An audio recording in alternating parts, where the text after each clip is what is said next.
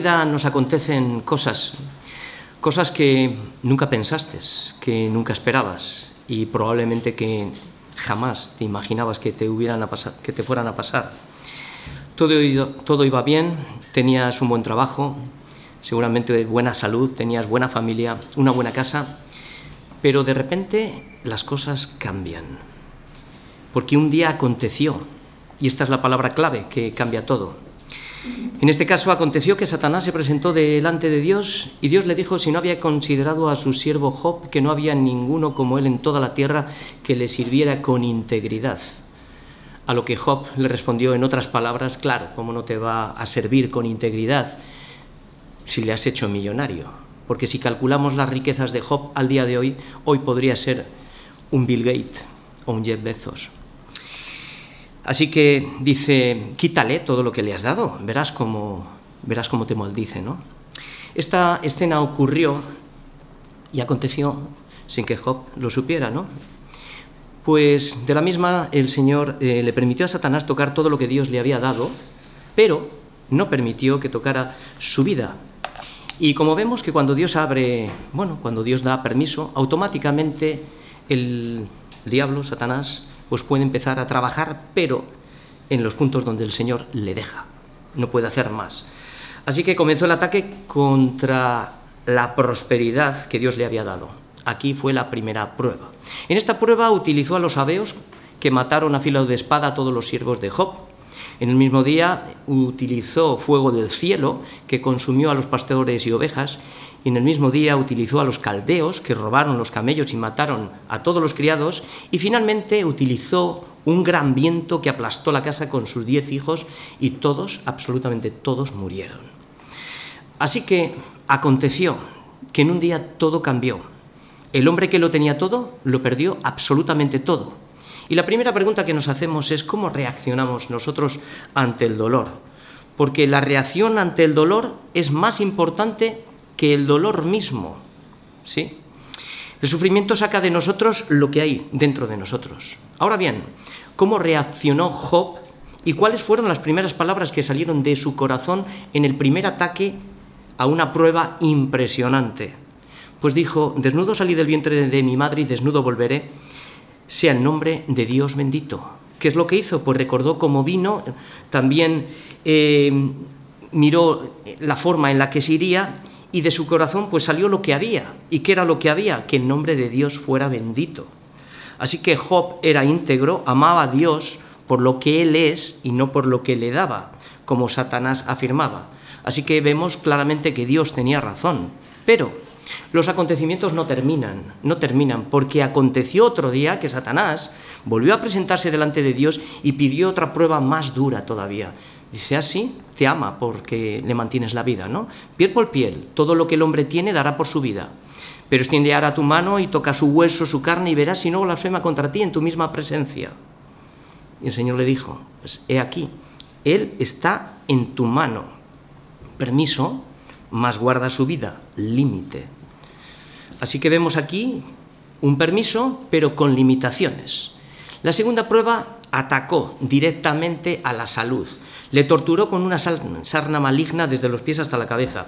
Y como vio que no consiguió doblegar aún así el corazón de Job, ¿qué es lo que hizo? Utilizó a su mujer para que aconsejara maldecir a Dios y morirse.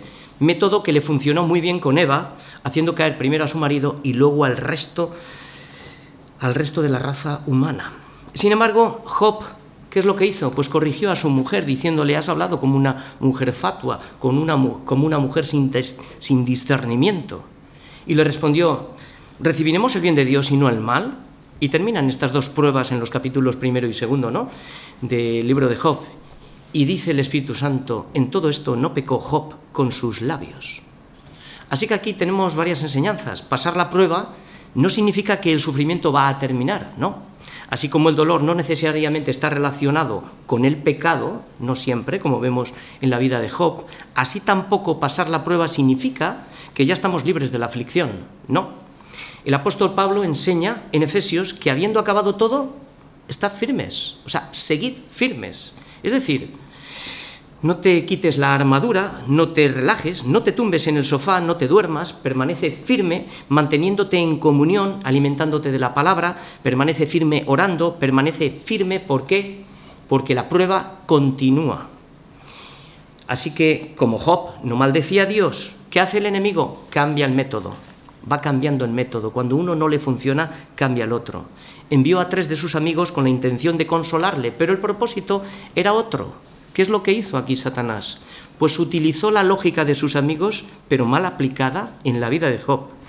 Satanás no le importa exaltar a Dios cuando le interesa para condenar al que quiere condenar, en ese momento, en este caso es Job. Ellos básicamente decían que Dios es tan bueno que bendice al justo y castiga al malvado. Y así, ¿qué es lo que hacía? Poner a Job en tela de juicio, porque ¿cómo era posible que un hombre íntegro que amaba a Dios quedara completamente arruinado con una enfermedad que le había desgastado por completo? Así que es lo que hizo Job, ¿qué es lo que hizo Satanás? Pues despojar a Job de sus bienes y de su salud y así lo exhibía públicamente como un impostor delante de todos para arruinarlo espiritualmente. Así que vemos ¿Cómo se puede usar la piedad para condenar al hombre que Dios había declarado justo? Estas son artimañas y maquinaciones de Satanás. No obstante, Elifaz había reconocido en el capítulo 4 el testimonio de Job y lo que Job era. Ya lo había reconocido. Y ya se sabía, ¿no? Que Job enseñaba a muchos, que fortalecía las manos débiles, eh, se dedicó a enderezar con sus palabras al que tropezaba, a fortalecer las rodillas del que decaía. Sin embargo, en los capítulos siguientes se han dedicado todo el tiempo a declararlo culpable, públicamente, con el sabiendo cuál era su testimonio, ¿no? Y ahora en el capítulo 16, Job va a contestar a las acusaciones e insultos que Elifaz le hizo en el capítulo 15. Solamente vamos a recordar cuáles fueron las acusaciones para que cuando leamos el capítulo de hoy, que es el 16, entendamos la respuesta de Job a Elifaz del capítulo 15.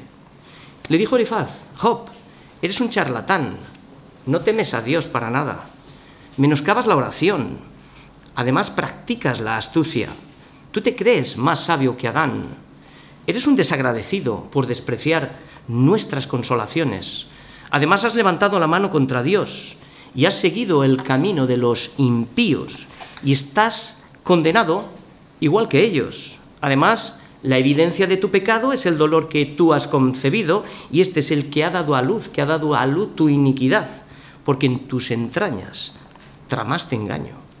Estas fueron las acusaciones fuertes que Elifaz hizo a Job en el capítulo 15. Así que vamos a leer ahora mismo la respuesta de Job para que entendamos a qué está respondiendo.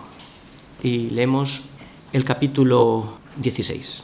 Ahora responde Job a Elifaz y dijo, muchas veces he oído esto, cosas como estas. Consoladores molestos sois todos vosotros. ¿Tendrán fin las palabras vacías? ¿O qué te anima a responder? Porque yo también podría hablar como vosotros, si vuestra alma estuviera en el lugar de la mía.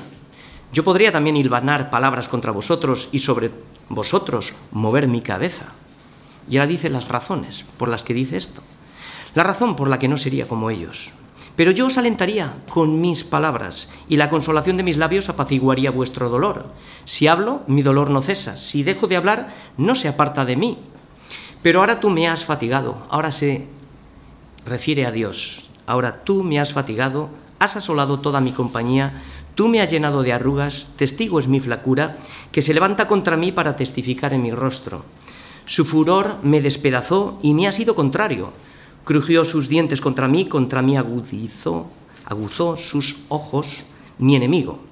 Abrieron contra mí su boca, hirieron mis mejillas con afrenta, contra mí se juntaron todos. Me ha entregado Dios al mentiroso y en las manos de los impíos me hizo caer. Próspero estaba y me desmenuzó me arrebató por la cerviz y me despedazó, y me puso por blanco suyo. Me rodearon sus flecheros, partió mis riñones y no perdonó, ni hiel derramó por tierra. Me quebrantó de quebranto en quebranto, corrió contra mí como un gigante. Cosí cilicio sobre mi piel y puse mi cabeza en el polvo.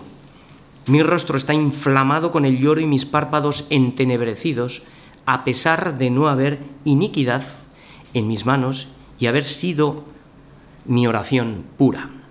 Oh tierra, no cubras mi sangre y no haya lugar para mi clamor, mas he aquí que en los cielos está mi testigo y mi testimonio en las alturas.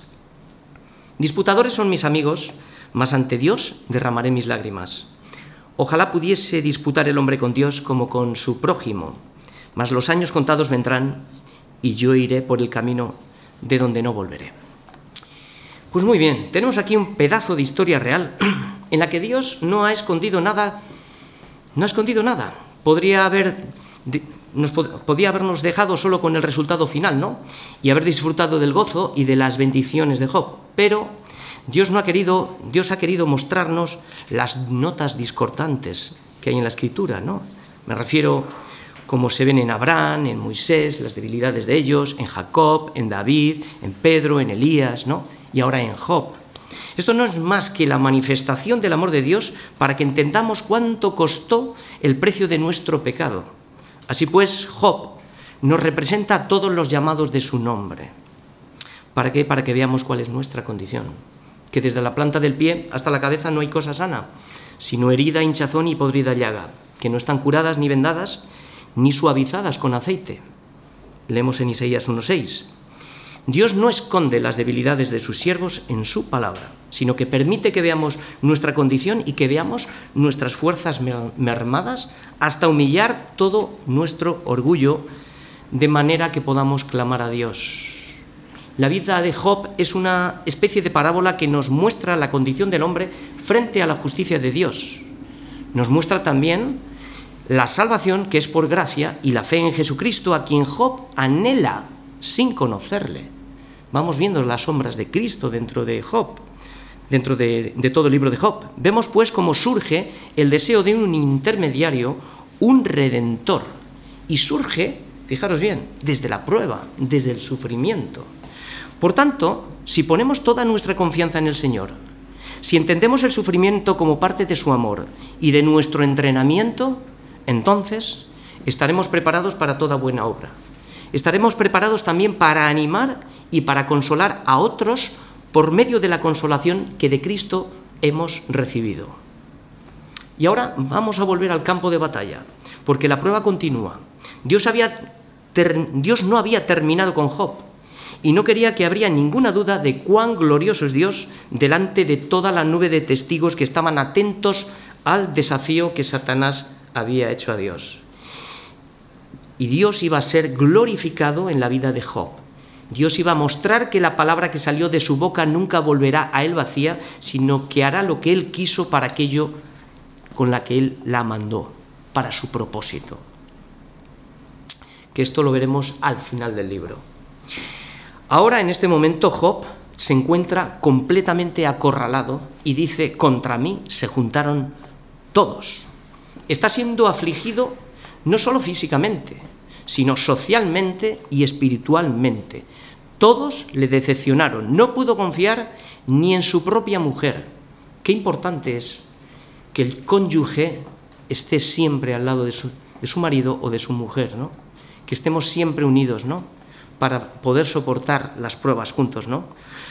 Así que, por tanto, cuando tus fuerzas decaigan y te sientas acorralado y solo, y pierdas toda esperanza de vida y no halles consuelo por la prueba que te ha sobrevenido, recuerda que la esperanza que trae consuelo surge solo cuando levantamos la vista al cielo. Solo cuando ponemos toda nuestra confianza en aquel que sufrió el castigo de mis pecados, el que sufrió la muerte que yo merecía morir. Solo en Cristo, porque Él es mi esperanza, Él es mi consuelo. El tema de hoy es que comprendamos que la única esperanza que trae consuelo surge solo cuando ponemos la vista en Cristo. Pues muy bien, el esquema de hoy es el siguiente. En la primera parte vamos a ver las palabras inútiles que no consuelan. Estos son los versículos del 1 al 4. En la segunda parte vamos a ver que solo las palabras útiles traen consolación. Estos son los versículos del 5 al 6. En la tercera parte vamos a ver los síntomas del sufrimiento, y lo veremos en los versículos del 7 al 17, y en la cuarta parte vamos a ver cómo hallar consuelo durante el sufrimiento, y esto lo veremos en los versículos del 18 al 22. Primera parte, versículos del 1 al 4. Las palabras inútiles no consuelan. Respondió Job y dijo, muchas veces he oído cosas como estas, consoladores molestos sois todos vosotros. ¿Tendrán fin las palabras vacías? ¿O qué te anima a responder? También yo podría hablar como vosotros si vuestra alma estuviera en el lugar de la mía. Yo podría hilvanar contra vosotros palabras y sobre vosotros mover mi cabeza. La primera pregunta que nos hacemos es por qué estos hombres que aparentemente tenían un conocimiento de Dios no pudieron consolar a Job. Si Job era su amigo y su propósito era consolar, consolar ¿qué es lo que hicieron mal para que este Job tan molesto por las palabras de estos hombres? Con ver los anteriores capítulos nos damos cuenta que no hay nada nuevo. Hemos venido repitiendo y repitiendo siempre lo mismo. Siempre dicen lo mismo de diferentes formas, pero siempre dice lo mismo. Su pretencioso conocimiento de Dios ha fallado y sus intentos de aconsejar o sea, y, de, y de consolar también han fallado. Pero ellos se sienten seguros en lo que piensan y están convencidos de que Job es culpable. Por eso se atreven ya sin tapujos a insultar a Job ya públicamente, como lo estamos viendo. ¿Por qué Job le llama consoladores molestos? Pues porque sus palabras nunca dieron con la raíz del problema. Y este es el problema. Este es el verdadero problema. La falta de argumentos hacen que las palabras sean completamente repetitivas y por eso se vuelven palabras vanas todo el tiempo. Son palabras como al viento, no tienen significado ninguno. Son completamente vacías al no tener contenido y propósito. Por tanto, no edifican, no consuelan y todo el tiempo son molestas. Lo que hace aquí es Job una pregunta interesante. ¿Tendrán fin las palabras vacías? ¿Qué te anima a responder? Lo que estamos viendo es que ya no tenían ningún dolor por Job, ya era una pieza para exaltarse ellos. ¿Cuál era la animación de este tipo de personas?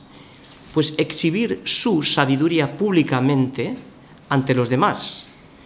Otro error que caracteriza a este tipo de personas es que no se ponen en el lugar del atribulado, más aún conociendo el testimonio de la vida de Job y lo que él hacía.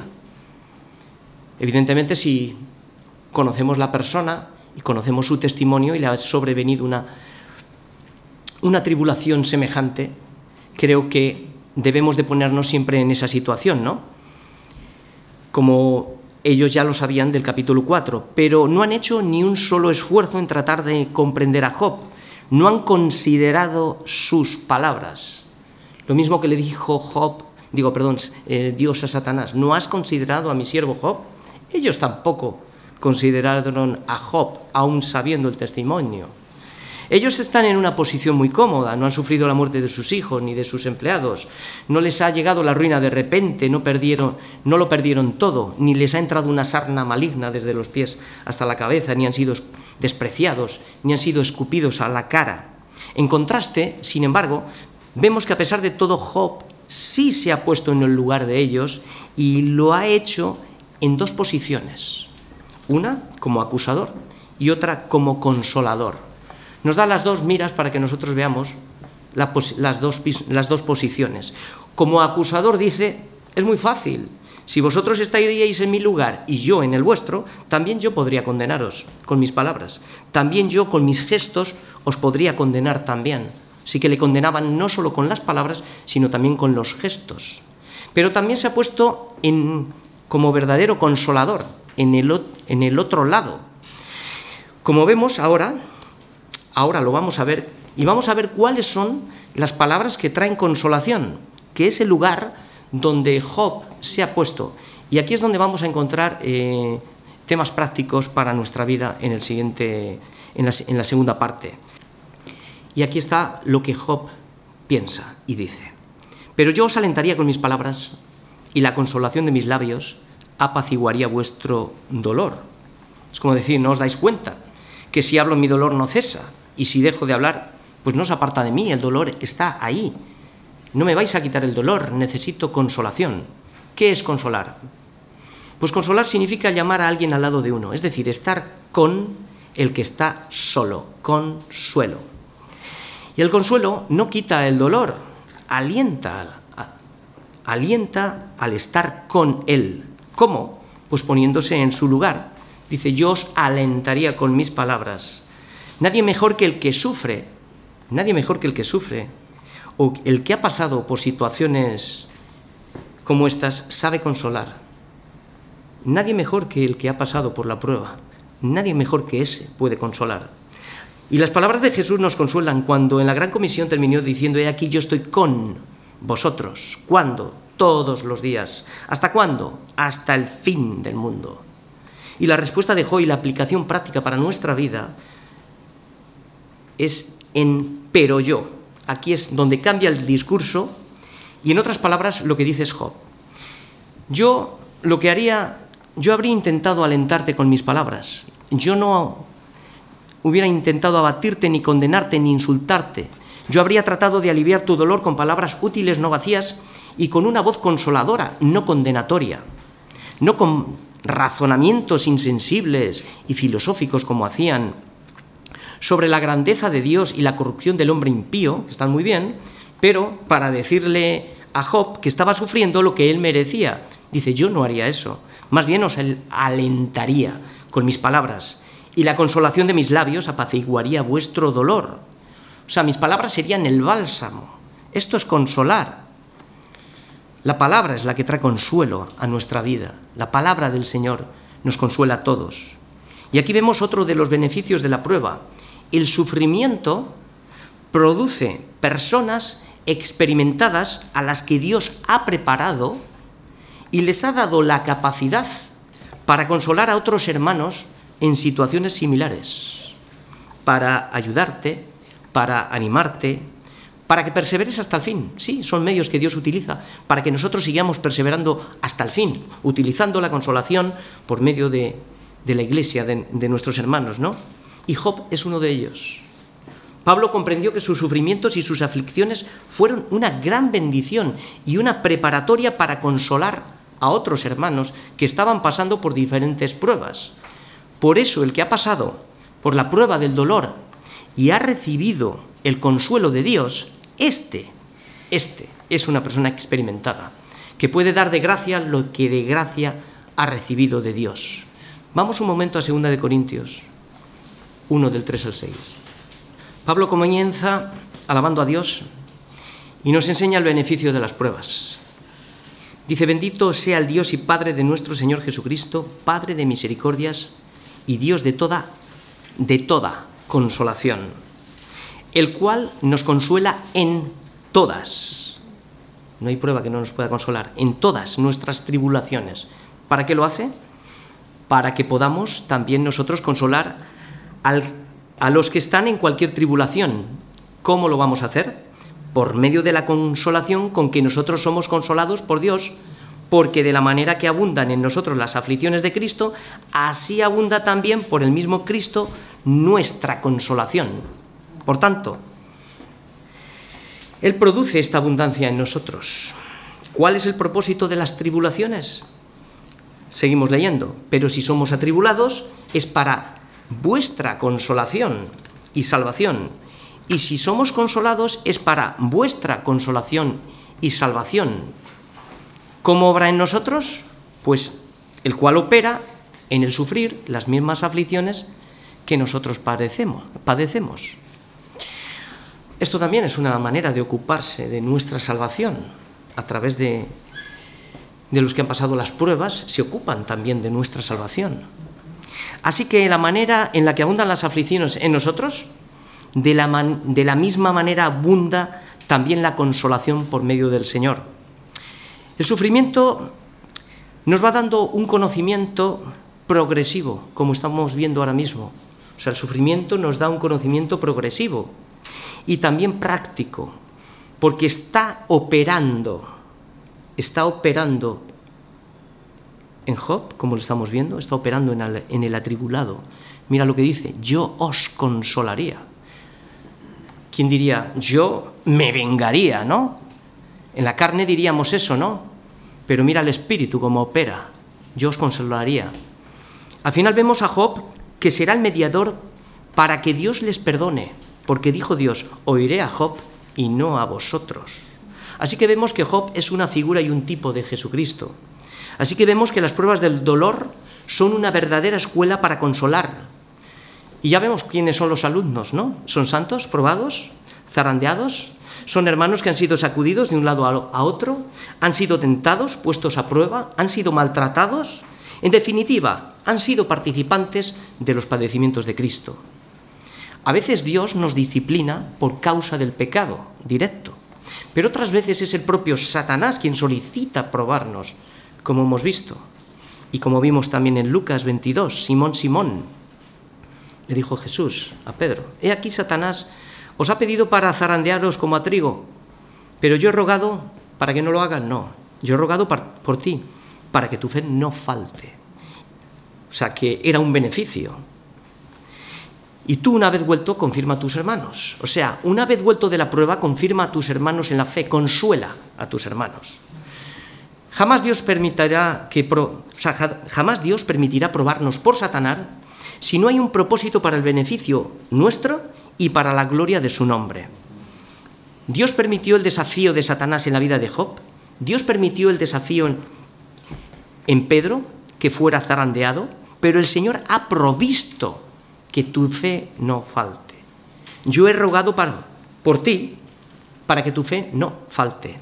Así que cuando regreses de la prueba, entrenado, ya restaurado, fortalecido, confirmes la fe de tus hermanos, consueles a tus hermanos, fortalezcas a tus hermanos. Cuenta a tus hermanos cuán grande es Dios, cómo te fortaleció cuando eras débil, porque no se puede consolar bien y predicar bien si realmente no has pasado por la prueba.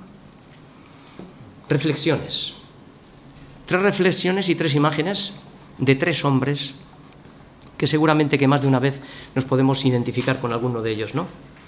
Así que si en algún momento te das cuenta que te has comportado como, nos hemos comportado como un Elifaz, creyendo que los secretos de la sabiduría han sido revelados solo a ti en sueños y visiones, y te has guiado por la experiencia errada de otros, y ves que tus palabras no han dado aliento al atribulado, sino más bien te has convertido en un consolador molesto, entonces pregúntate, ¿tú pues que enseñas a otro, no te enseñarás a ti mismo?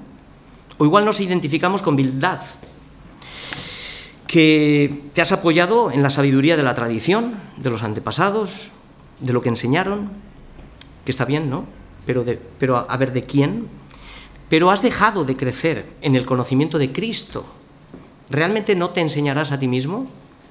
O quizá nos identificamos con Zofar, que con nuestra elocuencia juzgamos severamente, porque estamos practicando un legalismo rígido y sin doblez, y una adoración a Dios devota y popular, pero sin ningún amor, como hemos visto en estos hombres, ni amor ni misericordia. Pues tú que te jactas de la ley de Dios con infracción de la ley deshonras a Dios, y es porque quizá no hemos entendido que el fin de la ley es Cristo? Como reflexiones.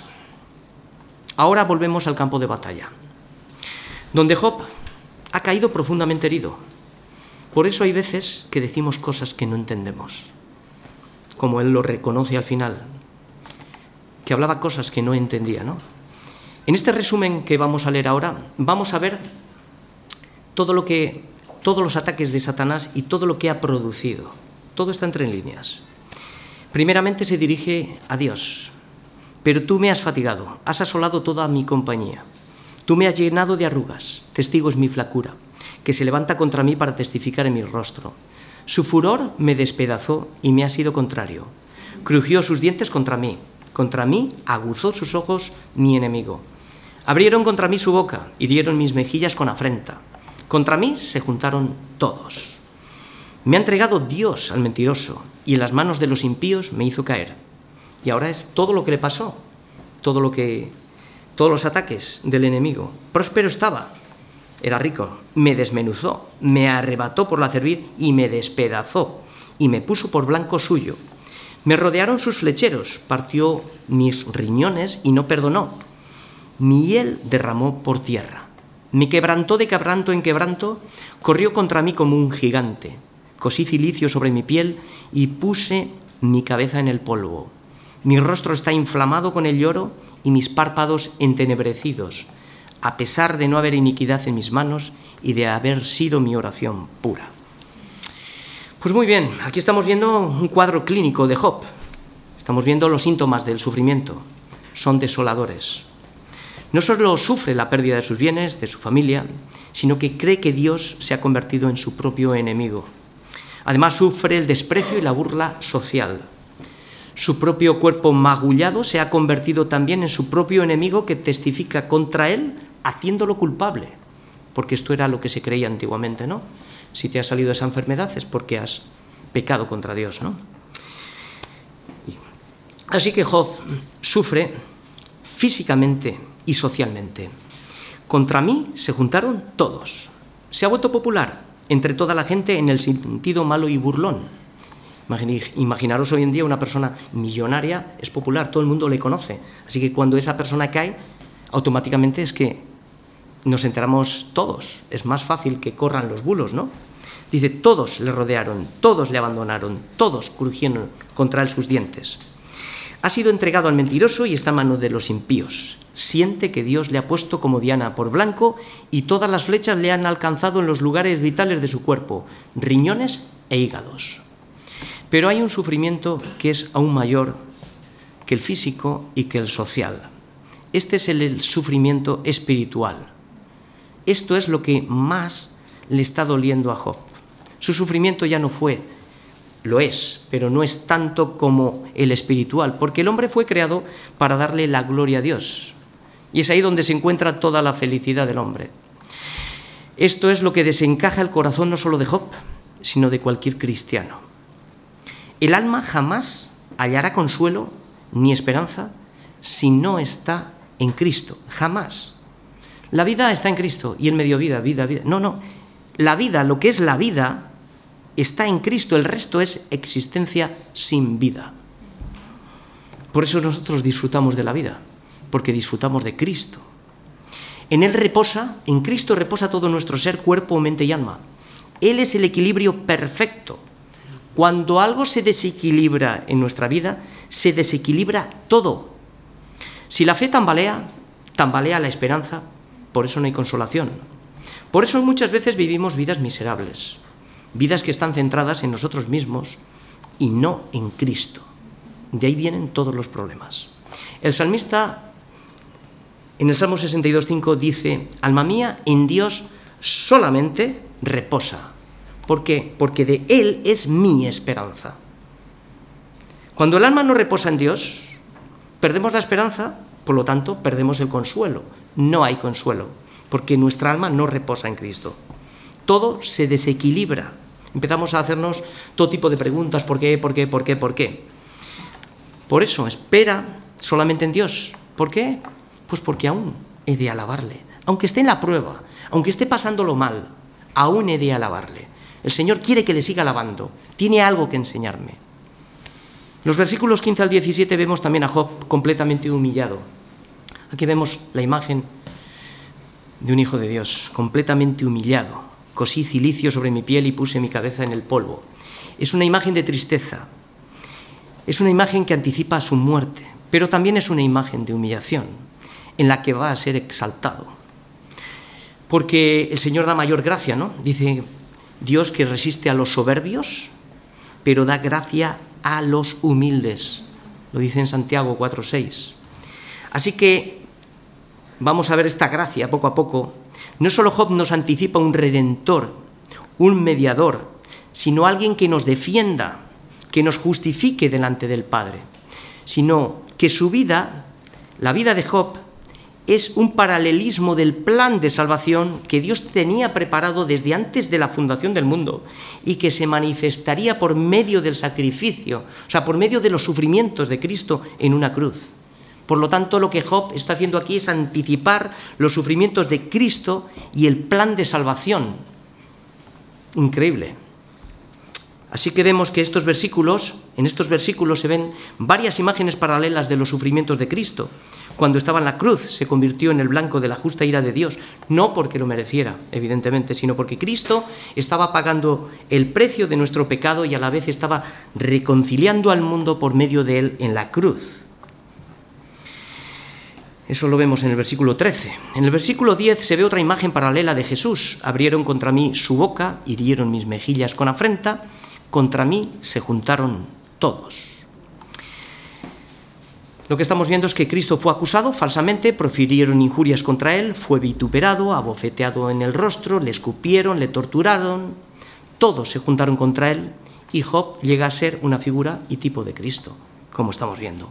Y termina diciendo, a pesar de no haber iniquidad en mis manos y haber sido pura mi oración. Bien, esto no lo puede decir, esto solamente lo puede decir Cristo. Job lo que no podía era conciliar su vida anterior con la desolación presente. No encontraba ningún motivo que su conciencia le acusara. ¿Qué más quería él? Saber qué había hecho para poder humillarse delante del Señor. Pero no podía justificarse, porque Job no era sin pecado. Acabamos de ver los detalles de la prueba y los sufrimientos de Cristo. Ahora vamos a entrar en otra etapa, pero dentro del sufrimiento. No hemos salido, estamos dentro del sufrimiento y vamos a hallar, vamos a, ver otra etapa. Y esto lo vamos a ver ahora en los versículos del 18 al 22, que es nuestra última parte. ¿Cómo hallar consuelo durante el sufrimiento? Y dice Job, ahora cambia el discurso, oh tierra, no cubras mi sangre, y no haya lugar para mi clamor. Mas he aquí que en los cielos está mi testigo y mi testimonio en las alturas. Disputadores son mis amigos, mas ante Dios derramaré mis lágrimas. Ojalá pudiese disputar el hombre con Dios, como con su prójimo. Mas los años contados vendrán y yo iré por el camino de donde no volveré. Bien, lo que estamos viendo aquí, que Job desea que su sangre no sea cubierta por la tierra porque es sangre inocente, y si muere y queda enterrada por la tierra, ¿quién le vindicará? ¿Dónde estará su sangre como muestra de su juicio injusto? ¿Quién le defenderá? Esta es su gran preocupación. Si la sangre queda cubierta, entonces la prueba queda anulada. Así la sangre de Cristo es la prueba de nuestra justificación. Aquí estamos viendo que da la sensación que la resistencia de Job se está a punto de quebrar. Se ve ya muerto, espera que cuando alguien pueda defender, espera que, que cuando muera alguien le pueda defender. Y sin embargo, también lo que vemos que es curioso, el cambio de palabras que estamos viendo ahora en el versículo 19. Este es el versículo central. De su corazón surge el pensamiento de un intermediario, porque lo normal, lo normal es tirar la toalla o maldecir a Dios como Satanás pretendía. Y en otros casos, la gente se suicida. ¿Quién soporta esto? Es imposible. Pero vemos cómo la fe que Dios nos da es capaz de luchar desde el polvo de la tierra y hallar consuelo en los momentos más críticos de la vida. Pablo dice en 1 Corintios 10:13 que el Señor no nos dejará ser tentados más de lo que podemos resistir, sino que nos dará la salida juntamente con la prueba. Y esa salida también es consuelo. Es consuelo.